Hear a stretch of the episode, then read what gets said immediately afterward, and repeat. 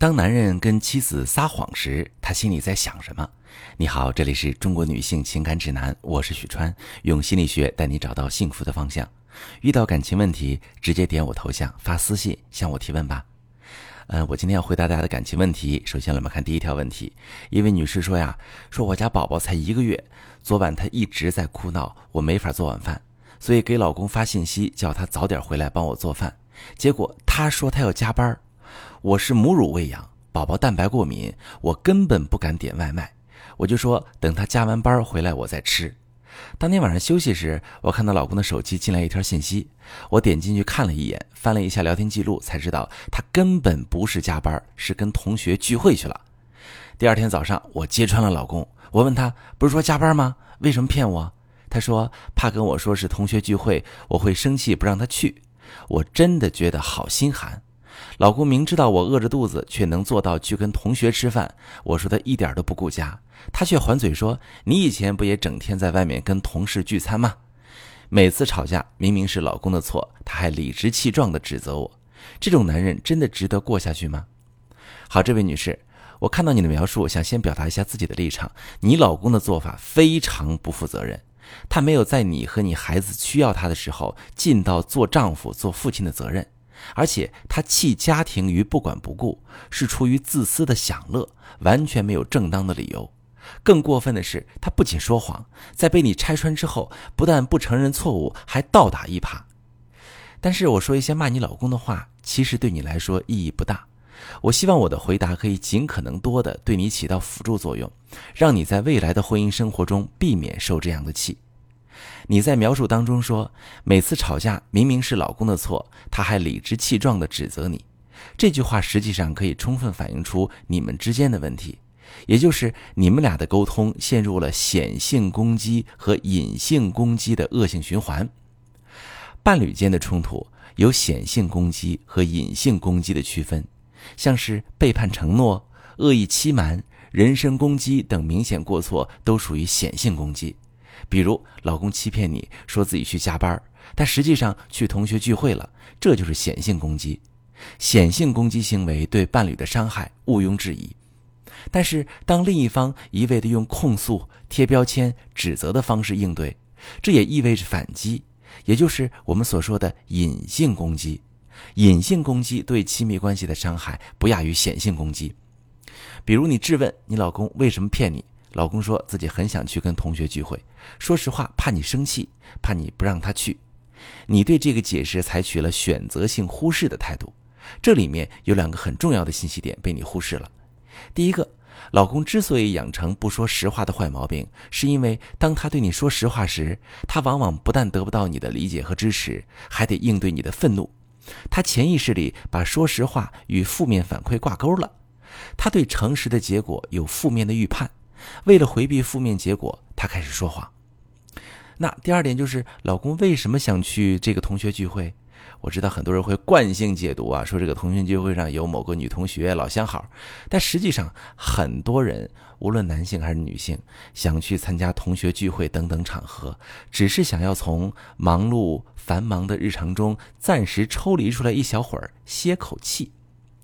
这两个信息点被你忽视喽。你给出的反馈是心寒，你继续控诉老公，并且给他贴了一个不顾家的标签选择性忽视、指责、控诉、贴标签，这些都属于典型的隐性攻击行为。然后你老公的反馈是倒打一耙，他不但不承认错误，还反过来指责你说你也成天和同事聚餐，这就是你老公也开启了防御模式，他开始为自己辩护，并继续语言攻击你，伤害你。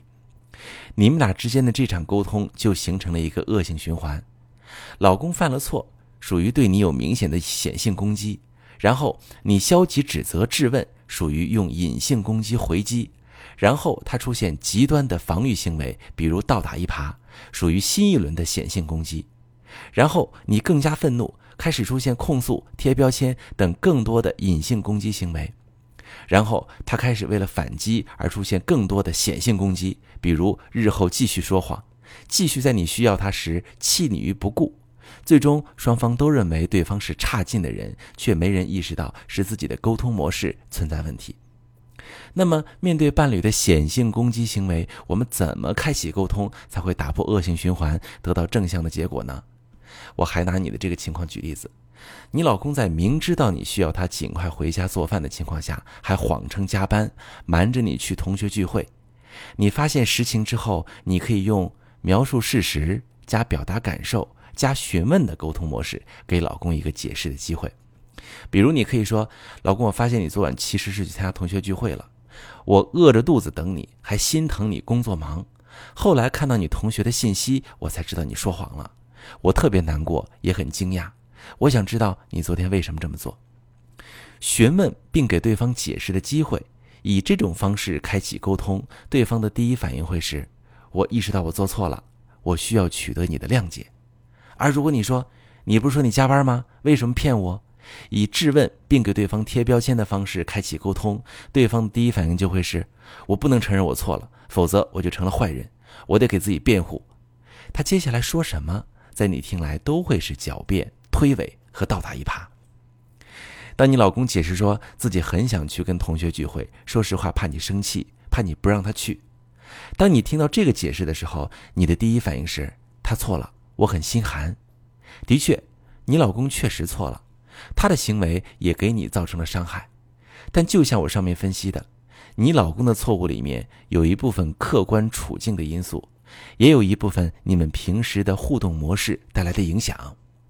所以说，当夫妻之间发生冲突时，如果对方给出解释，我们最好的应对方式是从他的解释中发现问题，并且解决问题，而不是一味的指责追责。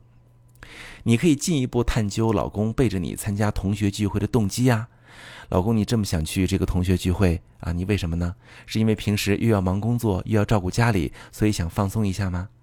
这时，你老公会感受到你在尝试理解他，他对你也会有更多的内疚感，他会开始道歉，你紧接着就可以给他立规矩、提要求。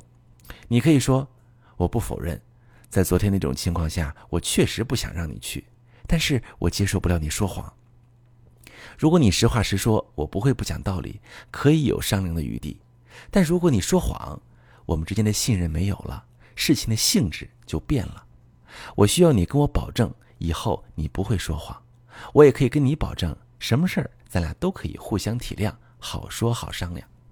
这时你们的问题就算圆满解决了，你也没攻击老公，老公也没攻击你，你还给老公立了规矩。老公也承认错误，对你的理解怀有感激，之后他再有什么事儿就愿意跟你沟通、跟你商量，因为他喜欢和你交流，也不再害怕跟你说实话。这就是解决问题导向的沟通了，朋友们，不抓住伴侣的错误小题大做，考虑对方当时的处境和可能可以被谅解的犯错原因，不得理不饶人，也不把责任都推到伴侣身上，而是提醒自己。自己也对事情的结果负有责任，在经营夫妻关系中也该有所作为。那希望我的回答能对你在建立夫妻间的有效沟通方面有启发、有帮助。其实感情问题，不管是闹离婚也好，婚外情也好，绝大多数都跟沟通有绝对的关系。会说话跟不会说话，能不能听懂对方的话，能不能说到对方心里去，真的很关键。那如果是因为沟通，或者是你听不懂你对象整天说的话是啥意思，你就感觉到他不爱你，他对你不好，你也可以把你的情况发私信，详细跟我说说，我来帮你分析。我是许川，如果你正在经历感情问题、婚姻危机，可以点我的头像，把你的问题发私信告诉我，我来帮你解决。如果你的朋友有感情问题、婚姻危机，把我的节目发给他，我们一起帮助他。